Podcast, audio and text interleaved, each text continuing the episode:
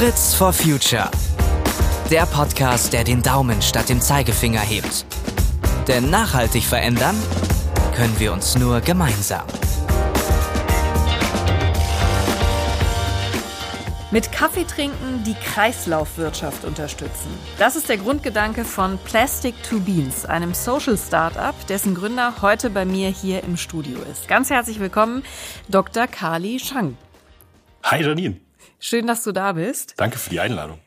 Ich sag's noch mal anders, weil es ein bisschen kompliziert ist auf den ersten Blick. Also die Verbindung von Kaffee und Kreislaufwirtschaft, die erschließt sich ja nicht sofort, will ich mal sagen. Also Wer euren Kaffee kauft, unterstützt damit den Aufbau eines Recycling-Systems in Äthiopien und ihr nennt das selber Schlürfen for a Better World. Erklär noch mal, wie das genau funktioniert. Also es, ich, wir sind jetzt mit meiner Aussage immer noch nicht sehr viel weitergekommen. Ja, genau. Also ähm, das Ding ist, also unser Kern ist eben ähm, nicht der Kaffee an sich, sondern wir machen Entwicklungszusammenarbeit in Äthiopien. Das heißt, wir sind damit auch gestartet und nicht mit dem Kaffee ähm, und die Entwicklungszusammenarbeit ist dann einfach nur ein Verkaufsargument, sondern wir unser, unser unsere große Vision ist es, äh, in, also Recycling dort zu stärken, wo es am meisten Impact erzielt. Und das ist eben in Entwicklungs-, Entwicklungs und Schwellenländern. Und da kommt eben meine Expertise ganz gut. Ähm, ich bin eben Polymerchemiker und wir äh, machen äh, Recyclingprojekte in Äthiopien zusammen mit der Gesellschaft für internationale Zusammenarbeit und dem BMZ äh, und ähm, führen die eben auch mit Investoren vor Ort durch äh, und bauen dort gerade die erste PET Food Grade Recycling Anlage in ganz Ostafrika auf. Und ähm, das Problem ist aber, dass Äthiopien zu wenig US-Dollar hat, um diesen Wissens- und Technologietransfer zu bezahlen. Und deswegen tauschen wir Wissen und Technologie nicht gegen Dollar, sondern gegen fair gehandelten Bio-Kaffee und haben darüber nochmal einen zweiten Impact, weil wir die Kaffeebauern und Bäuerinnen eben auch deutlich besser bezahlen als zum Börsenpreis. Jetzt haben wir auf jeden Fall schon mal verstanden, wie es ganz grundsätzlich funktioniert. Lass uns erstmal, bevor wir zum Recycling kommen, beim Kaffee bleiben, weil da kann man ja auch noch mal ganz viele Fragen zu stellen. Ich durfte den bei euch im Café auch schon äh, probieren. Der ist sehr, sehr lecker wirklich. Was ist an dem Kaffee, du hast gerade schon ein paar Dinge angedeutet, an sich nachhaltig? Also es ist ein Waldkaffee, also der wird in den Waldgärten der Kaffeebauern und Bäuerinnen angebaut. Ähm, es wird nicht zusätzlich gewässert, sondern es wird das Regenwasser genutzt dafür. Ähm, teilweise ist es auch ein äh, sonnengetrockneter Kaffee, der nicht gewaschen wird. Also wir haben einmal den klassisch gewaschenen und einmal den sonnengetrockneten Kaffee. Ähm, und der sonnengetrocknete verbraucht eben nochmal extra wenig Wasser dann ist es so, dass wir die Bauern und Bäuerinnen eben ähm, zu einem deutlich höheren Preis bezahlen, also das zwei- bis dreifache vom normalen Börsenpreis. Äh, aktuell mindestens sechs Euro pro Kilogramm Rohkaffee, geht hoch bis acht, äh, je nach Sorte. Und ähm, dadurch können die Bauern und Bäuerinnen eben auch vernünftig davon leben. Das ist eine ganz wichtige Sache. Und wir bekommen aber eben auch nicht einfach nur irgendeinen Kaffee, sondern wirklich so mit das Beste vom Besten was man dort bekommen kann. Und äh, ja, kriegt halt einen sehr, sehr schön balancierten Kaffee. Äh, das ist die eine Sorte, so schokoladig, karamellig. Damit kriegt man eigentlich alle. Und der andere ist ein Spezialitäten-Kaffee, eine Rarität. Also diese, der sonnengetrocknete, da reifen, äh, also da trocknen die, die Kirschen in, in Gänze äh, mit Fruchtfleisch und allem acht Wochen lang in der Sonne. Und dadurch können die Fruchtzucker viel besser einziehen und es hat so einen würzigen, wilden, typisch äthiopischen Geschmack im Endeffekt. Ja. Das ist echt spannend, was man über Kaffee auch alles lernen kann und was wir jetzt schon wieder im Gespräch mit dir alles lernen über Kaffee. Ihr habt ja auch unterschiedliche Verpackungen, in denen ihr den Kaffee verkauft und ähm, zum Beispiel auch in so Mehrwegflaschen, das sind braune Flaschen. Mhm. Das gibt's aber nur in Köln, wo auch euer Café ist und äh, sie sind eben braun. Warum ist das so? Genau, also die, äh, wir sind ein ganzheitlich nachhaltig denkendes Unternehmen und deswegen haben wir uns über die Verpackung eben auch sehr viele Gedanken gemacht. Ähm, die Mehrwegflaschen sind das beste System in einem Umkreis von etwa 360 Kilometern. Äh, dort also garantiert. Und darüber hinaus kann es sein, dass halt die Transportemissionen ähm, mehr sind als quasi die Emissionen, die durch ein normales äh, Verbundmaterial im, in, als Verpackung entstehen. Und ähm, aber um 360 Kilometer um den Apfelort rum sind die Mehrwegflaschen immer immer besser. Und ähm, weil wir aber auch einen Webshop haben, ähm, brauchen wir auch dafür ein besseres Verpackungssystem, weil es einfach keinen Sinn macht, Glasflaschen, die sehr schwer sind, durch die Gegend zu schicken, deutschlandweit, und die ja dann auch nochmal zusätzlich geschützt werden müssen mit ganz viel Verpackungsmaterial. Das ist aus unserer Sicht einfach nicht nachhaltig. Und dafür haben wir Monomaterialverpackungen jetzt, ähm, die quasi aus einem einzigen Kunststoff bestehen, äh, in dem Fall Polypropylen. Und ähm, genau, das ist dann quasi die Lösung für die deutschlandweite Belieferung. Und lokal haben wir diese Mehrwegglasflaschen in Braunglas, weil eben der Kaffee auch besonders Aroma geschützt werden muss. Also ähm, Kaffee ist lichtempfindlich und sauerstoffempfindlich ähm, und äh, gast auch CO2 aus. Das heißt, es muss ein, ein Weg geben, dass quasi die, die Flasche nicht platzt. Das ist über den Deckel gegeben, weil der Deckel nicht 100% dicht ist, sondern ähm, dieser Twist-Off-Verschluss, der entlässt Gas nach außen. Der ist nur dicht, wenn entweder Vakuum drauf ist oder ein Überdruck. Aber der Überdruck kann entweichen und der Überdruck sorgt auch dafür, dass kein Sauerstoff reingeht. Und das Braunglas schützt den Kaffee vor Sonnenlicht und erhält somit auch nochmal äh, das Aroma besser ist ja eine absolute Wissenschaft. Das ist ja Wahnsinn, was man da alles beachten muss. Du hast jetzt gerade auch schon gesagt, was ihr für Verpackungen äh, verwendet, ähm, wenn es eben äh, online verschickt wird, auf Reisen geht sozusagen. Was gibt's denn da für Herausforderungen? Du hast ja jetzt äh, auf die Flasche bezogen schon sehr viel gesagt, wo man darauf achten muss. Was braucht es bei einer Verpackung, die den Kaffee und das Aroma sehr gut schützen muss? Also es braucht ähm, also eine, eine vernünftige Aromabarriere. Es braucht ein Aromaventil und vielleicht auch eine Möglichkeit, es wieder zu verschließen. Und diese ganzen Sachen müssen aus einem einzigen Material sein. Das war eine, eine, bis jetzt eine relative Herausforderung. Ähm, vor allen Dingen auch der Zipper und das Aromaventil, die müssen alle aus Polypropylen sein. Und deswegen gab es so lange auch keine Monomaterialverpackung dafür. Da haben wir tatsächlich auch in Köln ähm, äh, lustigerweise einen passenden Hersteller gefunden. Das ist Pakiro. Ähm, die haben jetzt dieses Jahr diese Monomaterialverpackung gelauncht und wir waren äh, von Anfang an eigentlich mit denen im starken Austausch dazu und sowas wie so ein Pilot von denen. Das äh, ist auch sehr cool. Und jetzt muss ich mal, also ist das, äh, grundsätzlich ist es ja so, dass der Kaffee, hast du ja gerade gesagt, eben auch äh, Gase ähm, letztendlich ausstößt. Also ist das deswegen auch so, dass man auch bei den Verpackungen immer den Kaffeegeruch riecht, weil eigentlich ist es ja verschlossen? Genau. Also äh, das Aromaventil ist drin, damit die Verpackungen nicht platzen, letztlich. Beziehungsweise Kaffee ist eine sehr komplexe Sache. Wenn direkt nach dem Rösten der Kaffee verpackt wird, dann ist noch zu viel CO2 im Kaffee. Und wenn der nicht austreten kann, dann wird der Kaffee verhältnismäßig sauer, bitter, irgendwie sowas mhm. in der also Richtung. schmeckt nicht mehr. Ja, genau. Also der muss sich entwickeln. Entweder lagert man den ein, zwei Tage lang ähm, so offen und füllt ihn danach ab oder man füllt ihn direkt ab, aber dann brauchst du eben dieses Aromaventil. Jetzt weiß ich endlich mal, warum man das immer so gut riecht. Das riecht ja super auch, ne? Wenn man äh, Kaffeeverpackungen mitnimmt äh, und kauft, dann äh, riecht's immer ganz wunderbar, da wo man sie transportiert. Also super. Habe ich das auch mal verstanden.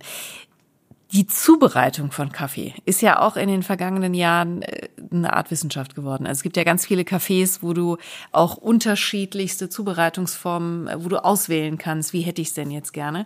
Was empfiehlst du denn? Also wir wollen gar nicht auf alle einzelnen eingehen, aber was ist deine liebste Zubereitungsart? Ähm, das kommt total drauf an. Also äh, ich feiere das ja auch ein bisschen. Ich, also gerade als, als Chemiker hat die Kaffeezubereitung schon nochmal diese Verbindung zum Labor für mich, weil halt ganz viel auch ähm, also über die Extraktion eben läuft. Man muss eben das Lösungsmittel, in dem Fall Wasser halt, in einem vernünftigen Verhältnis zu dem äh, Substrat irgendwie einsetzen und ähm, äh, dann muss man darauf achten, dass halt das, das Mahlgut homogen ist und ähm, man kriegt halt extrem unterschiedliche Geschmäcker dabei raus. Und ähm, also man kann die vor allen Dingen gut unterscheiden, wenn man die nebeneinander probiert. Aber es gibt eben äh, sehr für, also für alle Geschmäcker letztlich was total Interessantes zu entdecken. Ob man jetzt lieber einen milden Kaffee mag, ähm, dann kann man das über eine Aeropress machen. Ähm, oder wenn man ein bisschen stärkeren Kaffee mag, mag, dann kann man auch gerne mal einen Americano machen aus der Siebträgermaschine. Was ich nicht empfehlen würde, ist ein Kaffeecrema.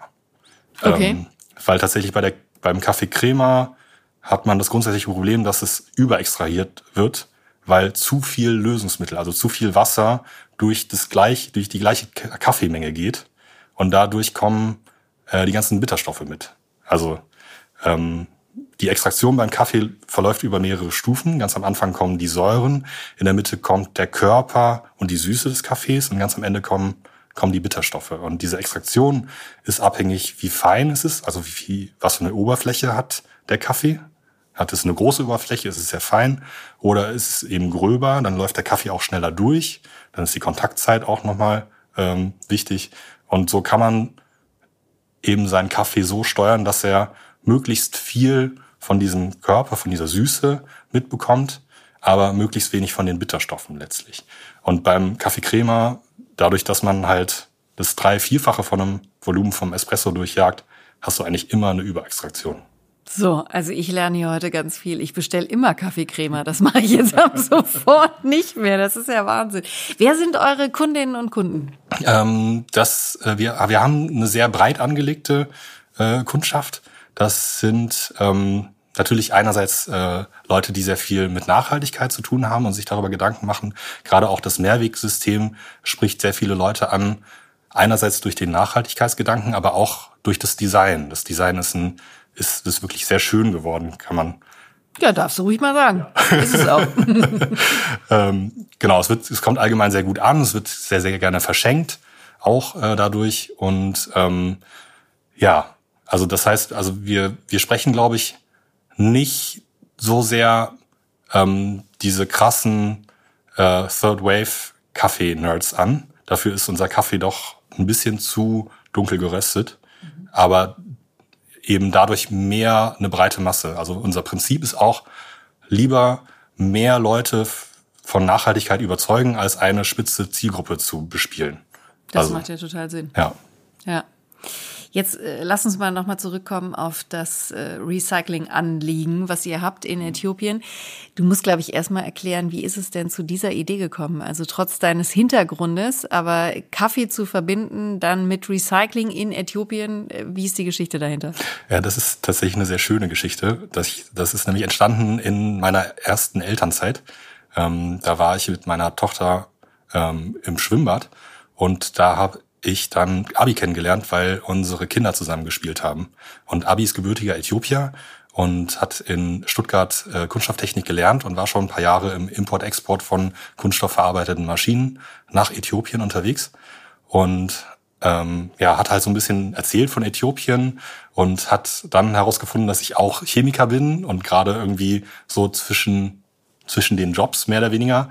Und ich war gerade so dabei, mir so überlegen, okay, ich will irgendwas Nachhaltiges mit meinem Wissen machen. Ich will, also Chemie ist super wichtig, um Ansätze zu finden, die Welt ein bisschen nachhaltiger zu machen oder auch nicht nur ein bisschen. Also das, es liegt ganz, ganz viel Verantwortung in der Chemie. Mhm. Und ähm, deswegen ist es auch so schön, dass Henkel so viel tut in dem Bereich, weil Henkel ist ein Global Player, der sich äh, in einem Maße für Nachhaltigkeit ähm, engagiert, das, äh, also was man einfach auf den ersten Blick so nicht erwartet. Mhm. Und auch mit, also viele Leute, mit denen ich mich unterhalten habe, wir haben das in dem Moment nicht so gesehen. Weil irgendwie, ich weiß nicht, die Kommunikation ist noch nicht in der breiten Masse so angekommen. Aber ähm, ich glaube, das liegt auch daran, dass Henkel mehr im Tun ist als, als im darüber sprechen, was eigentlich auch eine, eine schöne Sache ist. Ja, und es betrifft ja alle, ne? Also wir haben auch eine Folge hier aufgezeichnet, ähm, wo einfach nochmal ganz deutlich auch wird, dass da insofern auch eine große Verantwortung ist, weil ja in allem, was wir konsumieren, was wir verwenden auf dieser Welt, ist ja Chemie auch drin. Und insofern ist das natürlich total spannend. So, und dann habt ihr aber euch da beim Schwimmen getroffen und genau. daraus ist dann diese Geschäftsidee erwachsen. In welchem Zeitraum habt ihr das denn umgesetzt? Also das war, äh, dieses Treffen im Schwimmbad war im April 2018. Und genau, Abi hatte einfach so ein bisschen erzählt von den Chancen, von den Risiken in Äthiopien, von den Herausforderungen und eben, dass äh, die, die, die Kunststoffindustrie riesig schnell wächst. Äthiopien ähm, ist ein super schnell wachsendes äh, Land mit, äh, also über die letzten 10, 15 Jahre immer auf so den ersten drei Plätzen der, des Weltwirtschaftswachstums gewesen. Und ähm, die Kunststoffindustrie wächst mit 20 Prozent jährlich jedes Jahr, aber das Recycling wächst eben nicht mit, weil es auch zu wenig in Investmentkapital gibt, um auch die Recycling-Technologien zu importieren. Und ähm, ja, wir haben uns dann rangesetzt und überlegt, okay, wie können wir das ändern? Und wir haben gesagt, okay, wir wollen die Technologie, die vorhanden ist und gut funktioniert, dorthin bringen, wo sie am meisten Impact erzielt. Und sind dann eben auch relativ schnell mit der Gesellschaft für internationale Zusammenarbeit zusammengekommen und die haben uns äh, dann beauftragt, erstmal so eine Übersicht über den Recycling-Sektor in Äthiopien zu schreiben. Und wie, wie war die, ähm, waren die Ergebnisse da? Also ist da überhaupt irgendwas bislang vorhanden? Ja, tatsächlich ist der Vorteil, dass in Äthiopien schon relativ viel informelles Recycling vorhanden ist. Das bedeutet, ähm, dass die Zivilbevölkerung viel eingebunden ist. Es gibt so, eine, so ein Zusammenspiel aus staatlicher und privater äh, äh, Abfallentsorgung. Und das bedeutet aber auch, dass die äh, einkommensschwächsten ein Prozent in Äthiopien auf der Straße den Müll einsammeln und ähm, dann auch teilweise schon wiederverwerten, ähm, hat aber gewisse Herausforderungen, aber auch Vorteile.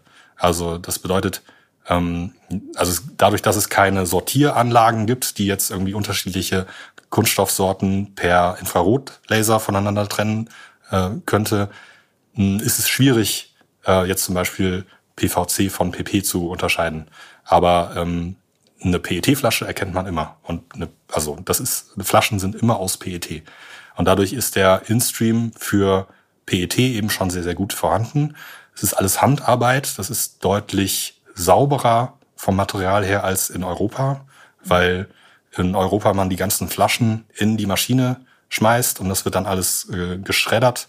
Und dann muss man erst durch so verschiedene Verfahren erstmal ähm, die unterschiedlichen Kunststoffsorten vom Label, äh, von, den, von, den, von den Verschlüssen und von der Flasche voneinander abtrennen. Und das passiert in Äthiopien alles schon von, von Hand. Und ähm, dadurch hat man sehr, sehr sauberes Material. Aber es fehlt eben noch die Technologie, die es benötigt, um das Ganze wieder im Food-Bereich einzusetzen. Also die Aufreinigung und die äh, die, die, die Kettenverlängerung, die sogenannte Solid-State-Polykondensation. Ähm, weil PET das einzige Material oder, also, oder Polyester sind die einzigen Kunststoffe, die sich in Festform wieder verlängern lassen. Also man, wenn man diese Kunststoffe im Lebensmittelbereich wieder einsetzen will, dazu braucht es einfach andere Recyclingverfahren. Genau, da brauchst da brauchst diese SSP-Technologie und da brauchst du einen gewissen Invest für. Und ähm, das war dann das zweite Projekt, das wir im Auftrag vom BMZ durchgeführt haben. Äh, das haben wir identifiziert als ähm, als als besonders lohnenswert äh, aus in in allen drei Bereichen der Nachhaltigkeit, also ökologisch, sozial als auch wirtschaftlich. Mhm und ähm, haben dann quasi ein, über die Machbarkeitsstudie fürs BMZ einen, einen Businessplan und einen Finanzplan erstellt, den wir dann einem äthiopischen Investor vorgestellt haben, ähm, der das Ganze jetzt auch durchziehen will. Und jetzt sind wir da gerade dabei, ähm, europäische Partner dafür auch zu finden und auch die restliche Finanzierungslücke zu schließen über ähm, Förderprogramme wie Africa Connect. Das heißt, gibt es einen Zeitplan? Ich meine, das ist ja immer abhängig davon, wie schnell ihr jetzt auch Förderer und UnterstützerInnen findet. Aber ähm, letztendlich habt ihr ja wahrscheinlich einen Zeitplan im Kopf. Genau, aktuell ist der Plan, dass die Anlage 2023 steht und ab diesem Zeitpunkt etwa 30.000 Tonnen CO2 einspart und etwa 16.000 bis 17.000 Tonnen Neu-PET einspart. Und ähm, genau, aktuell werden halt 6 Milliarden Flaschen PET äh, in Äthiopien hergestellt und ähm, die werden alle gesammelt, gecrushed, gewaschen und ins Ausland exportiert, um dann wieder neue PET zu importieren, was eben eine lineare Ach, Wirtschaft ja, ist. Ja.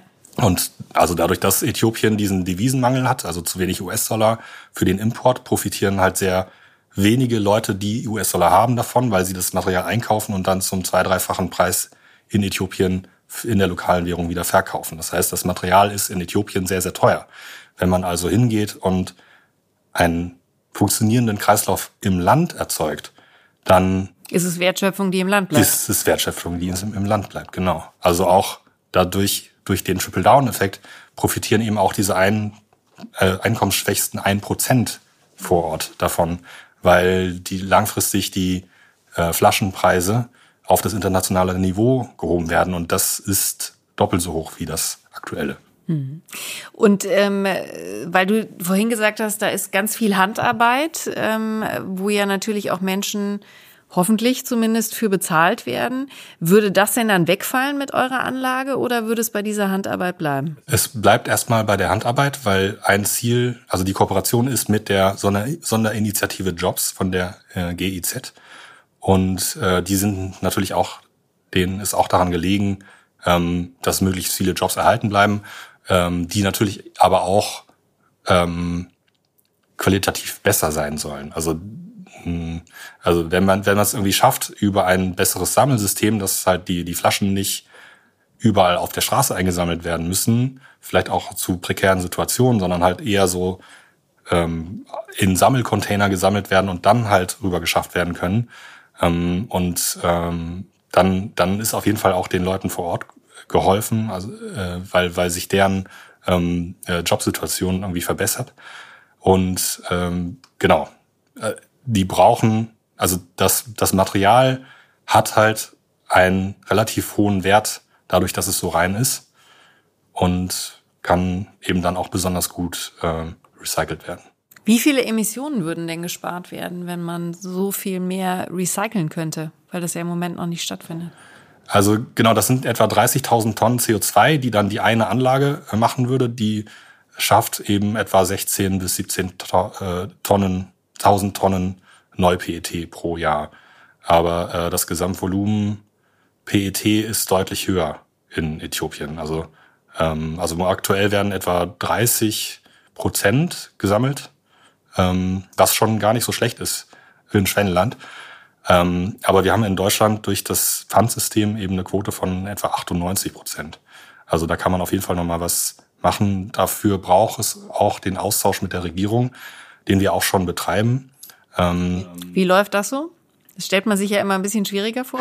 Tatsächlich, also bis jetzt äh, eigentlich sehr gut, weil die ein sehr offenes Ohr dafür haben. Wir sind natürlich auch mit dem Umweltministerium in Gesprächen und dadurch sind die eben auch sehr offen dafür. Aber ähm, in Äthiopien geht es viel darum, auch quasi Devisen zu sparen, dadurch, also das halt Import Substitution heißt es dann, also dass halt weniger Material aus dem Ausland importiert werden muss. Und ähm, äh, deswegen sind die allgemein sehr begeistert davon und ähm, ja, nehmen auch also Vorschläge von uns dankend an. Also beispielsweise, also die sind jetzt gerade dabei, so eine neue Regulation on Plastics ähm, aufzubauen.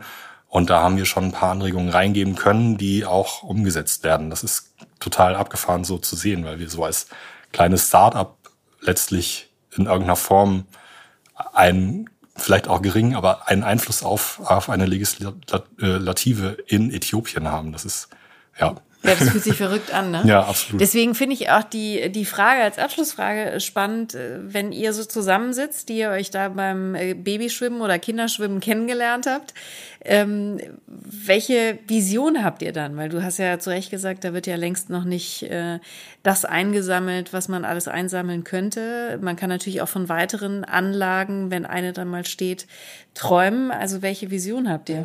Also als großen Schritt sehen wir an, dass es sowas wie eine Extended Producer Responsibility eingeführt wird in Äthiopien. Das ist quasi so ein System wie der grüne Punkt in Deutschland, also ähm, wo bei jedem Verkauf eines Artikels für die Verpackung ein gewisser Anteil äh, erhoben wird, der auch für das Recycling dieses, äh, dieser Verpackung verwendet wird. Und damit wird letztlich erst das komplette Abfallwirtschaftssystem in Deutschland finanziert.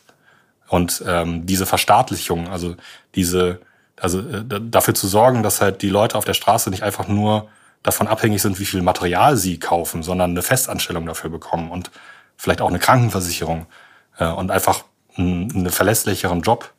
Hm, das ist, das ist super wichtig.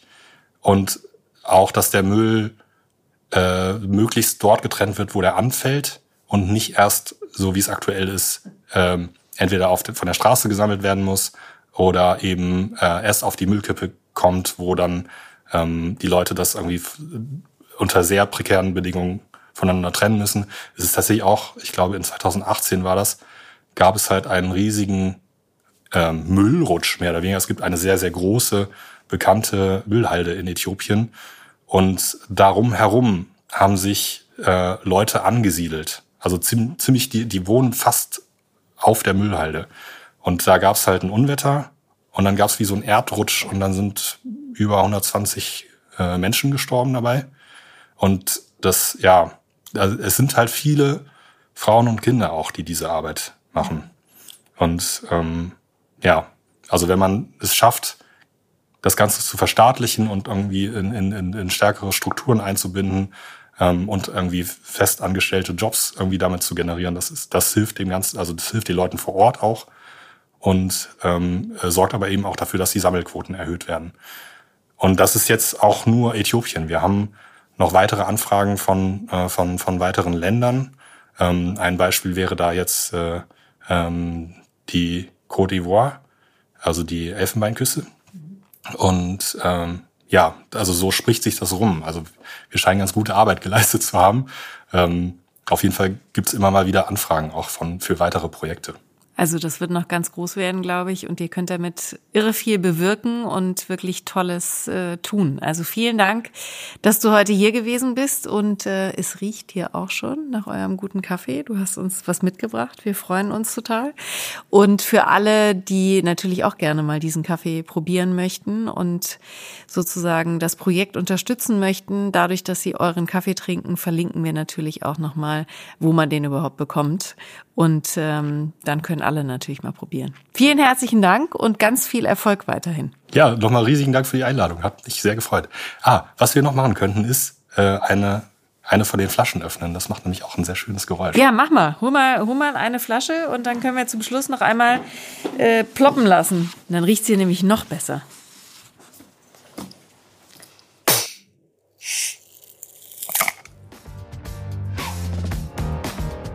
So, und wenn euch diese Folge von Fritz for Future gefallen hat, dann abonniert uns doch gerne. Und wir freuen uns natürlich auch, wenn ihr den Podcast weiter verbreitet und von uns erzählt. Fragen und Feedback könnt ihr jederzeit an fritzforfuture.henkel.com schicken. Und alle weiteren Folgen, die wir schon veröffentlicht haben, findet ihr auf henkel.de slash podcast. Bis zum nächsten Mal und macht's gut.